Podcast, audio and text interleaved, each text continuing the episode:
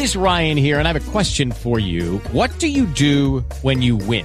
Like, are you a fist pumper? a woohooer, a hand clapper, a high fiver. I kind of like the high five, but if you want to hone in on those winning moves, check out Chumba Casino. At ChumbaCasino.com, choose from hundreds of social casino style games for your chance to redeem serious cash prizes. There are new game releases weekly, plus free daily bonuses. So don't wait. Start having the most fun ever at ChumbaCasino.com. No purchase necessary. BGW. Void were prohibited by law. See terms and conditions. 18 plus.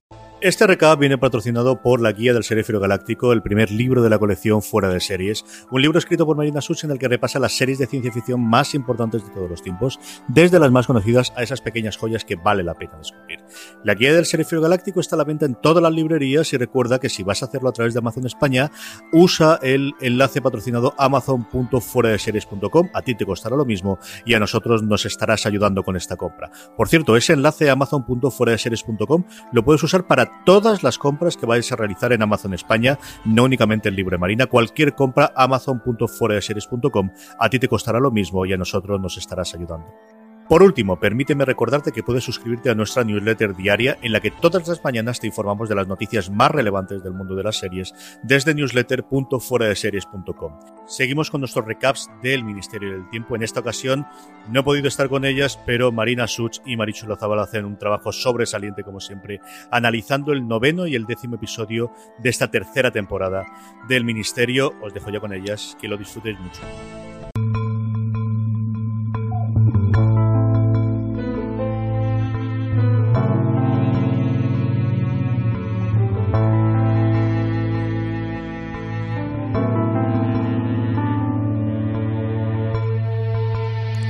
Chicos, eh, buenos días, buenas tardes, buenas noches, según a qué hora estéis escuchando este podcast.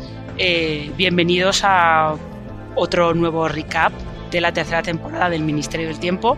Seguramente os habréis dado cuenta de que yo no soy CJ Navas, evidentemente. Eh, CJ no, ha podido grabar este recap esta semana, así que lo estoy sustituyendo yo. Yo soy Marina Such, eh, soy la redactora jefe de Fuera de Series. También me encargo de hacer los, las críticas semanales de cada episodio del Ministerio del Tiempo y la que sí que está todavía, que no se ha tomado no se ha tomado ni semana de vacaciones, ni puente, ni nada para grabar este episodio, es Marichu Olazábal. ¿Qué tal? ¿Cómo estás? Muy bien, solo puede quedar uno. Mon ha caído, CJ ha caído, ahora voy a por ti. Esto es como los inmortales. Tal cual. Tal cual. Pero mira, está bien porque Marichu, eh, de los dos episodios de los que vamos a hablar esta semana, que ya sabéis que estamos haciendo ahora estos recaps de la tercera temporada, estamos haciendo dos episodios por cada, por cada programa. Eh, está bien porque Marichu escribió la crítica del episodio 9, El cisma del tiempo, y ya, yo me he encargado de la crítica del episodio 10, Los refugiados del tiempo, que son justo los dos capítulos de los que vamos a hablar esta semana. Así que lo tenemos todo bastante, bastante controlado, diría yo. Todo muy repartidito. Todo muy repartido, efectivamente. Eh, así que vamos a empezar primero con el capítulo eh, noveno de la tercera temporada del Ministerio del Tiempo. En el eh, tanteo global es el episodio 30, si yo no recuerdo mal.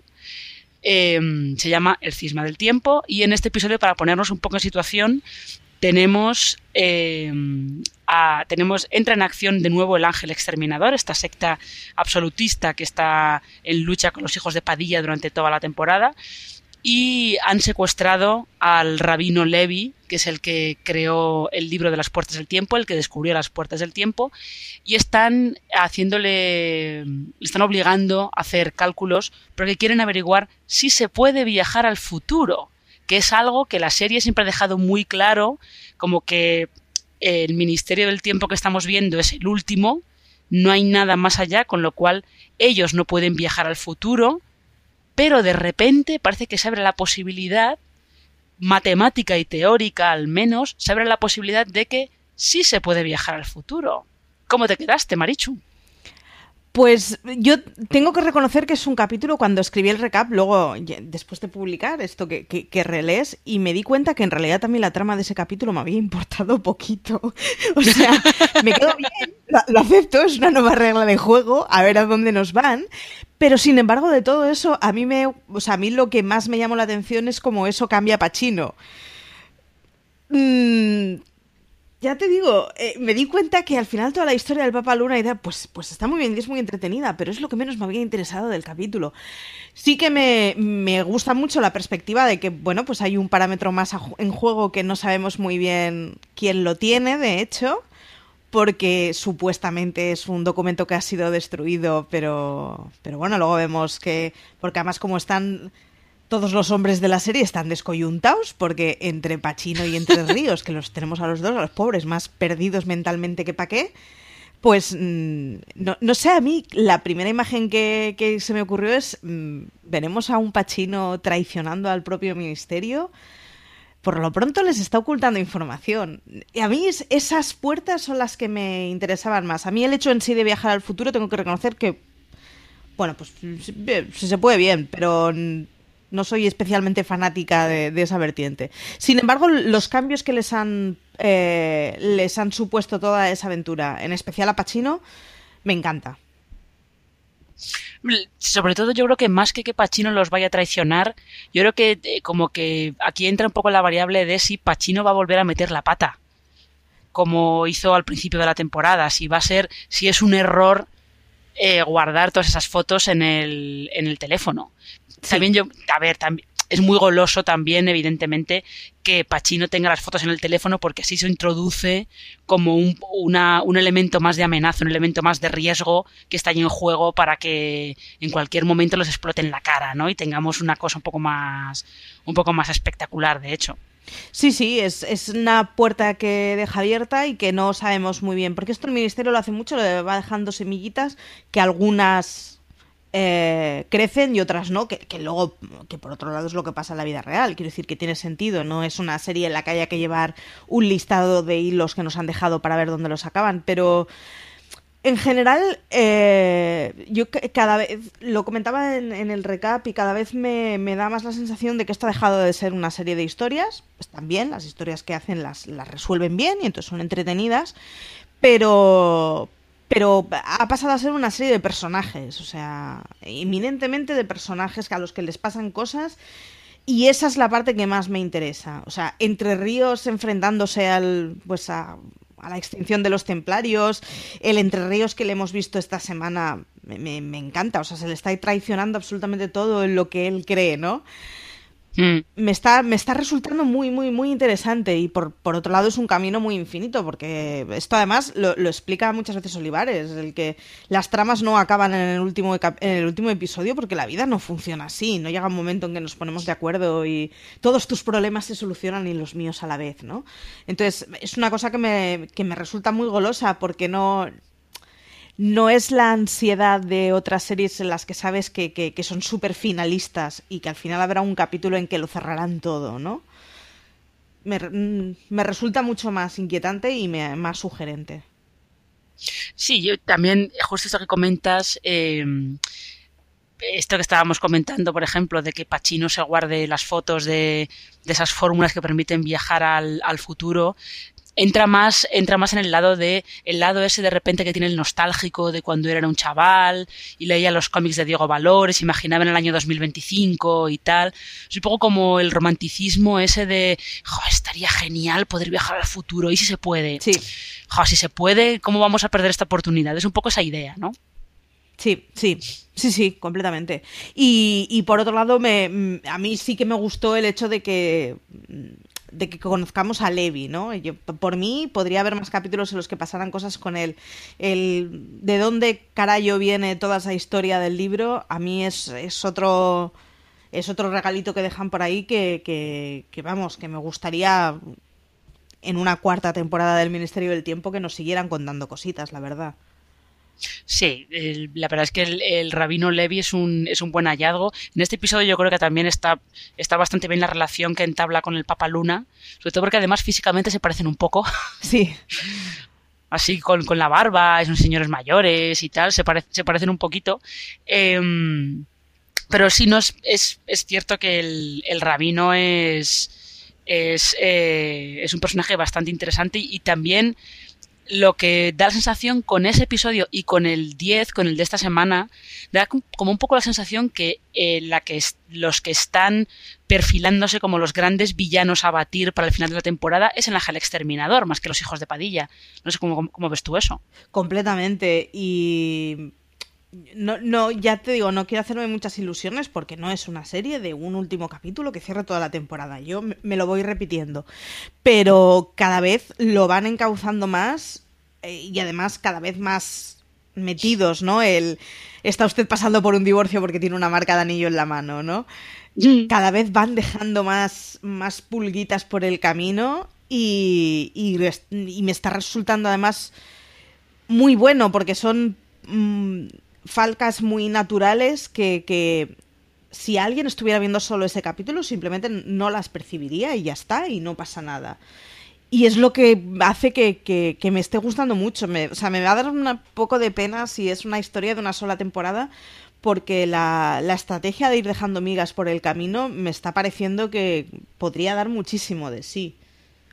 Hmm. Sí, eso, eso, es verdad. Y lo que yo también quería preguntarte es una cosa que me suena que comentamos en el recap de la semana pasada, eh, que decíamos tú y yo que nos gustaría ver a Lola tener alguna misión más con la patrulla. Y mira por dónde. Resulta que en esta misión para salvar, salvar al Papa Luna, Lola va a una va a Peñíscola con Pachino y con Alonso. ¿Cómo has visto tú a Lola interactuar con ellos dos? Pues no les, he no les he acabado de ver empastados, pero no, no, creo que es una cosa de actuaciones ni de guion, sino del tiempo en el que están cada uno de ellos. Creo que eh, los dos varones están muy ombliguistas. Se les está yendo a tomar por saco el mundo y solo se están preocupando de ellos. Entre Ríos está de un gruñón. Ya. yo en o sea, por favor, que, que alguien le saque un viernes de farra. Está gruñón. Entonces, es, se empasta mal con, con, Lola, pero, pero no creo que es una. O sea, que no es una cuestión de serie, sino del. perdón, del momento en el que están las personas que, que, que, no trabajan bien conjuntamente con nadie y han perdido un poco el, el espíritu de equipo que tenían con Amelia, ¿no? Lo que pasa es que como no es una cosa de pues ya ves, es que han metido una petarda que es un desastre, o es que hay una historia que está muy mal hecha, sino que es que me parece que es que ellos están en, una, en un momento vital en que hay para darles por saco a los dos, pues ya me parece gracioso, porque me parece que es una cosa que, que dará la vuelta. En algún momento Entre Ríos tiene que dejar de tener el cenizo ese que lleva encima todo el día, que lleva una pobre temporada, el pobre que todo lo que le pasa es malo. Pero y yo creo que en el momento en que ellos cierren un poco, funcionarán bien, porque Lola mm, cada vez me gusta más y cada vez quiero saber más cosas de ella. O sea, yo espero que, al final vuelva a haber una patrulla que trabaje de una forma empastada, porque era muy bonito, la verdad. Es que es, curioso porque Lola, fíjate esto que decías tú de que ellos dos están como en, en un momento vital, así como muy de, de como crisis personal. Es, un poco parecido también al final de la segunda temporada, ¿no? En el que Alonso y Julián están como muy pensando en sus cosas y Amelia es la que tiene como el, la visión de conjunto, ¿no? Que también yo creo que es un poco lo que pasa con Lola, que Lola tiene como la visión de conjunto y Alonso y Pachino están como muy metidos en, en las misiones individuales y en sus problemas individuales. No sé si va también la cosa un poco por ahí. Además de falta de proporcionalidad, yo lo siento. O sea, entre enfrentarte a que tu hija sea mayor que tú o no poder ir a un concierto de leño, vamos a ver. Pongamos las prioridades en su sitio. O sea, al final, me hace gracia porque al final las crisis que tienen ellos dos son muy mundanas, que ya, ya está bien, ¿eh? que no sean todo efectos especiales. Pero claro, le estás viendo a la otra aguantando con una jabata, con unos muertos encima, que, que joder, que hay que digerir eso y yo qué sé, y está Entre Ríos, que es como, carayo, que llevas ya tres años, y ya podrías haber empezado a cuestionarte tu fe antes, ¿no? Ya, no lo sé. les veo un poco, les veo muy maridolores a ellos dos, la verdad, ¿eh? Sí, están, un poquito maridramas. Eh, pero fíjate, yo creo que Alonso también es un poco... Eh, la ruptura esa que tiene con Elena, como que parece que le ha, le ha trastocado también el mundo, como que él tenía unas, no sé si unas rutinas, pero como que tenía unas, sí, yo creo que sí, tenía como unos, unos puntos fijos, unas rutinas a las que podía agarrarse y de repente pierde a Julián, eh, lo deja con Elena y luego eh, pierde a Amelia también. Sí, yo en, en esa línea me gusta mucho que en este capítulo hayan recuperado a Elena.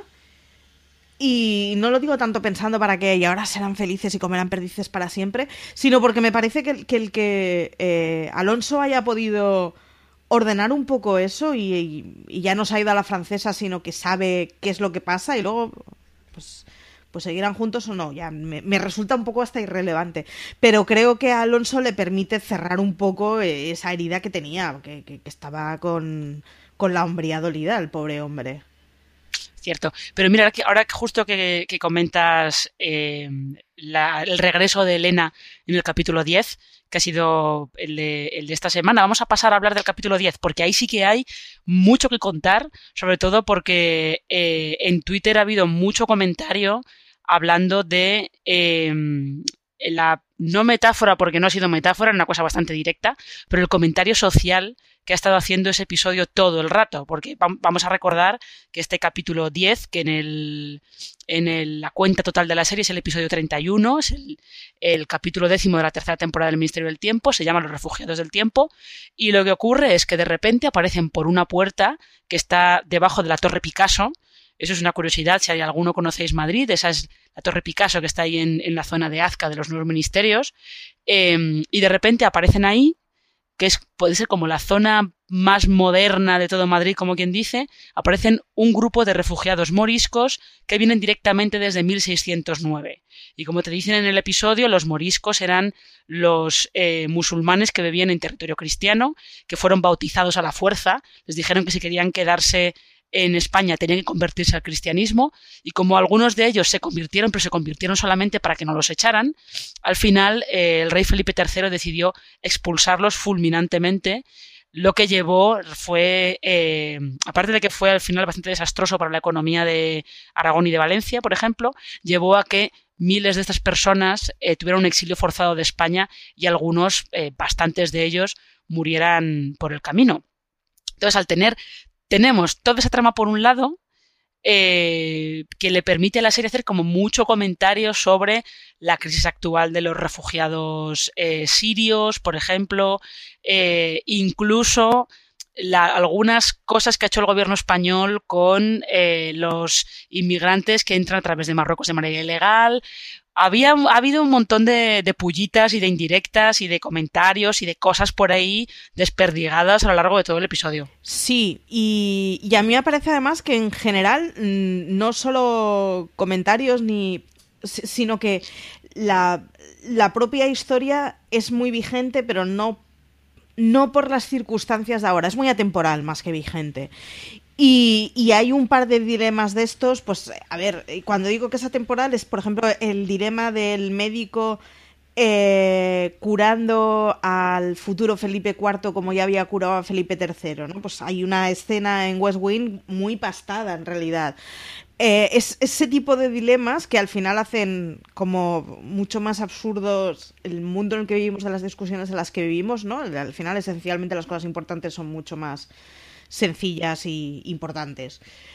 Y me parece que estaba muy bien llevado, porque sin embargo es un tema en el que daba mucho para lagrimita, porque es un tema que es muy dramático y que además puedes Mm. hacer el paralelismo muy automático, y que sin embargo estaba tratando con una sobriedad y con una dignidad que, que la verdad es que me ha gustado mucho. ¿eh? Es una de esas ocasiones en las que uno, mm, si quiere, con dos frases, consigues que esté todo el público a lágrima viva diciendo que se ha emocionado muchísimo y emociona, sin embargo, con, con bueno, pues con, con una cosa muy seca y muy sobria.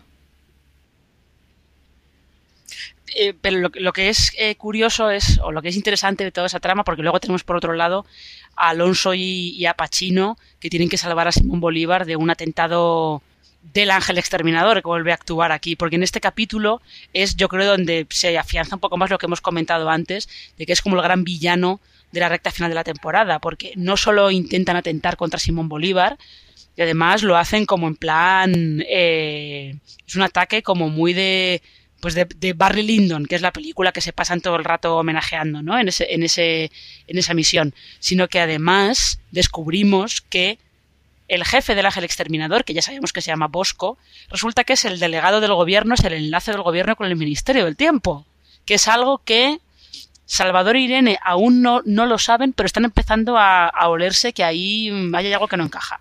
Es- está muy bien, además, el claramente ellos hay algo que no les encaja. Tú tienes la respuesta y a ver cómo van a llegar a, descubrir el porqué. Pero me gusta mucho el que no hayan hecho el. Ellos simplemente no lo saben y el espectador ya sabe la solución, sino ellos saben que hay algo que no funciona, pero no saben qué es lo que no funciona. Me gusta mucho porque eh, mm, nos puede permitir hacer una cosa mucho más dilatada en la que se vayan dejando miguitas por el camino, eh, en las que nosotros seamos cómplices con, con- con los propios creadores de la serie y en los que se maree mucho a, los personajes y que, que puede estar muy bien. Y luego, desde luego, que la, si quien el puente quiera cruzar tres preguntas deberá contestar, ¿no? Pues que las preguntas sean ¿conoces a Chiquito de la Calzada? Me ha parecido maravilloso. O sea, maravilloso. Ya.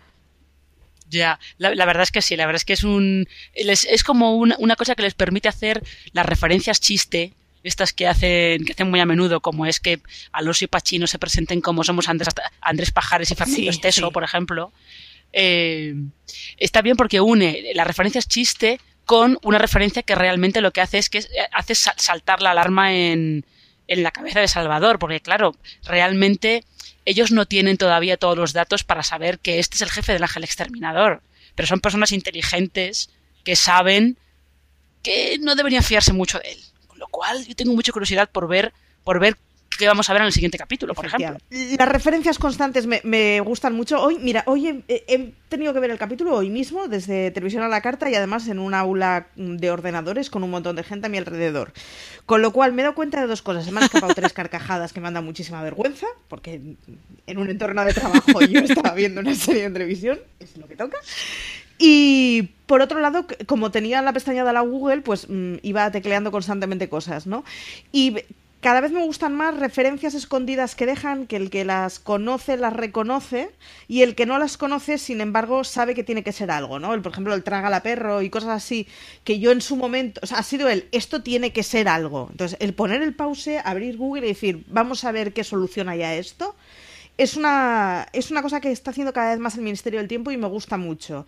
Que es que te hace despertar el hambre de, de saber cosas de historia que, que a, a mí al menos, ya hace mil años que estudié estas cosas en el colegio y ya no me acuerdo de un pimiento. Por otro lado, me ha gustado mucho que recuperaran a Margarita de Austria. Mm, A mí es, es un personaje que me resulta muy tierno. Me gusta mucho que lo, que, que lo recuperen y me gusta que haya estas cosas de personajes que vienen y van en la serie que simplemente con que los veas tú ya estás recordando cosas. Pero a su vez me gusta mucho el juego que hacen, que ya es la segunda que yo lleve cuenta que lo están haciendo de un personaje que se había encontrado con ellos tiempo atrás pero no les encaja, ¿no? El tú deberías ser tú, pero han pasado 30 años, estás igual, ¿no? Me gusta. Sí, es el juego, es el, es el juego ese que estaban haciendo con Amelia y Lope, que según se van reencontrando en el tiempo, él cada vez es más viejo y ella se mantiene igual. Que es un poquito, es, es un poco, es un poco lo que dicen muchos fans, que es como Amelia y Lope son como el Doctor y Madame de Pompadour en, en The Girl in the Fireplace, en la segunda temporada de Doctor Who. En este caso, Amelia es el Doctor y mm, Lope es Madame de Pompadour, más o menos. Efectivamente. Eh, pero sí, no es, esas, esas referencias internas, esos guiños internos que se, que hacen en, que se va haciendo la serie, también se nota que es una serie que lleva ya tres temporadas en antena y que tiene cierto bagaje para, para poder hacerlas. Pero eh, fíjate, con todo esto, antes que hemos estado hablando de, de la integración de Lola en la patrulla, aquí otra vez Lola está otra vez en, en, otras, en otras misiones. Se va, trabaja con quien funciona mejor, que es con Ernesto. Con Ernesto funciona muy bien Lola, eso, eso es así. Eh, y fíjate que lo que a mí me da sensación es que Lola es como el. eh, no diría el músculo del ministerio, pero es un poco como la persona que toma la decisión última. Porque la que se acaba cargando al, al hijo de Padilla que intenta volar todo el ministerio es ella. Es un poco en plan de la persona que toma la decisión drástica y que, que en, en ese momento no duda y que dice esto hay que hacerlo y se hace, es ella, que es como le aporta al ministerio como el paso más allá de porque a lo mejor Irene lo puede hacer, pero igual Irene puede dudar en algún momento y ella no duda nunca.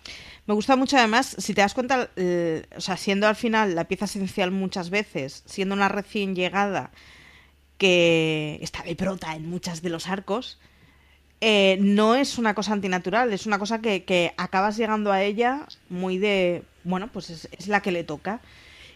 Con lo cual, a mí me parece que están consiguiendo integrar muchísimo al personaje dentro de la historia de una forma muy, muy poco forzada que, eh, que, en otras series sería el, pues como recordábamos, tú viniste aquí porque esto, esto y lo otro, ¿no? Y sin embargo en esta están consiguiendo dar, dar, darle papeles muy esenciales en la trama sin que uno perciba que se la metan con calzador, ¿no? Lo cual es una gozada y, y, nos permite que al final, pues, pues, bueno, puedan ir fallando actores y poniéndose otros, así el Ministerio del Tiempo nos puede durar eternamente si Televisión Española, Olivares, Netflix o el señor quieran, ¿no? Porque realmente consigue mucho hacer la sustitución de un personaje por otro de una forma muy poco artificiosa. Mm. Eh, sí, sí, sí. Es que eh, es, cierto, sobre todo porque Pacino, Pacino se integra de una manera, de una manera muy natural y ahora nos, nos parece raro que él no estuviera en la serie desde el principio.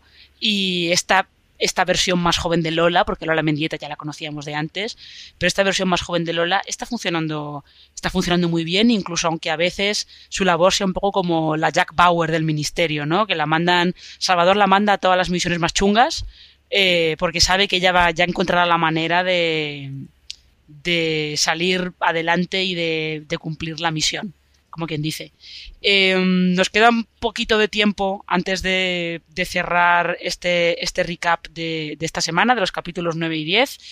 Eh, ¿Tú quieres comentar algo de lo que más te ha llamado la atención de los dos episodios, de uno en concreto? ¿Con qué te quedarías de, de estos dos capítulos?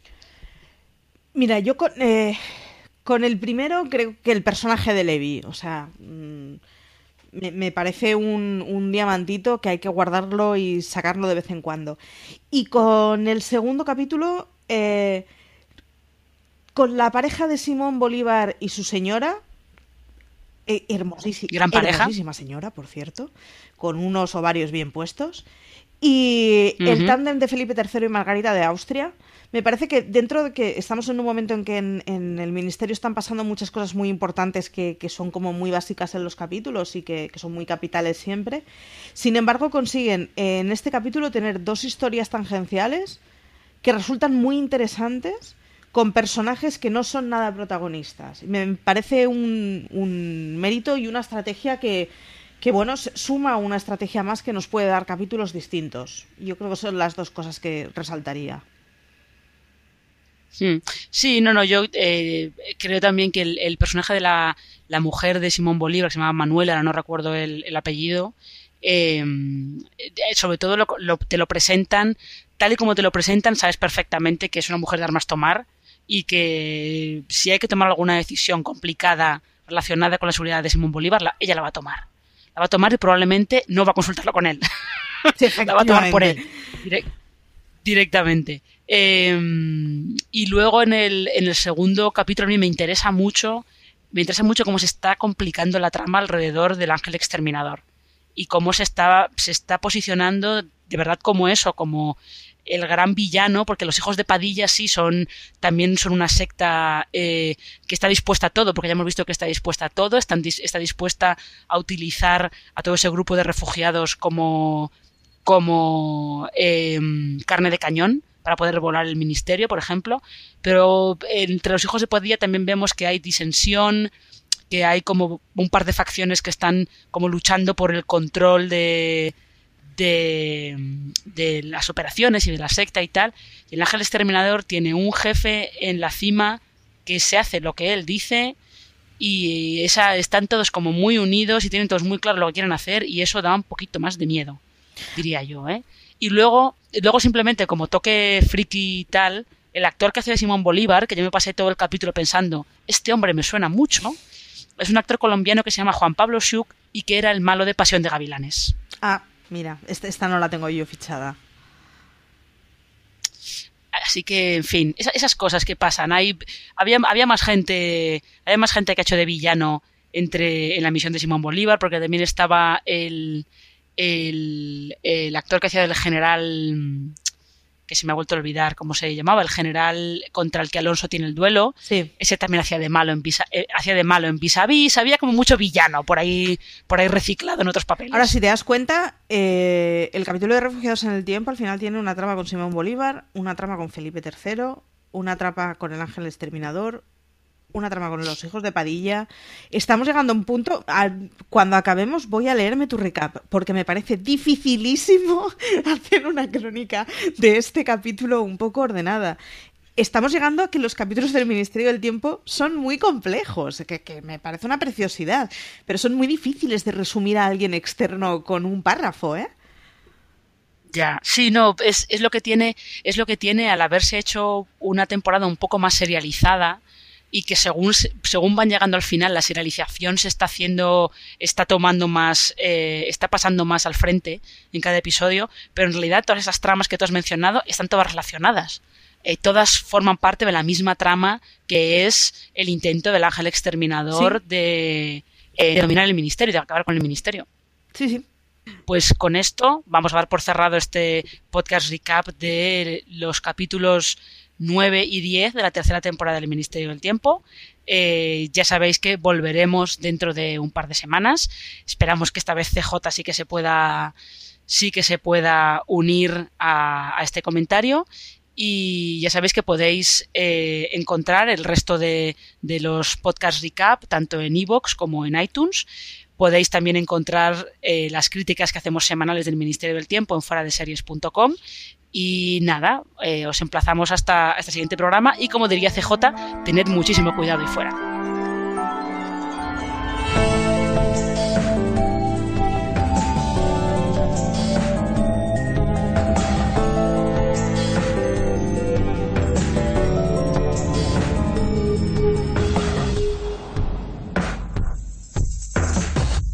Hello, it is Ryan, and I was on a flight the other day playing one of my favorite social spin slot games on chumbacasino.com. I looked over the person sitting next to me, and you know what they were doing? They were also playing Chumba Casino. Coincidence? I think not. Everybody's loving having fun with it. Chumba Casino is home to hundreds of casino style games that you can play for free anytime, anywhere even at 30,000 feet. So sign up now at ChumbaCasino.com to claim your free welcome bonus. That's ChumbaCasino.com and live the Chumba life. No purchase necessary. VGW Group. Void were prohibited by law. See terms and conditions. 18 plus.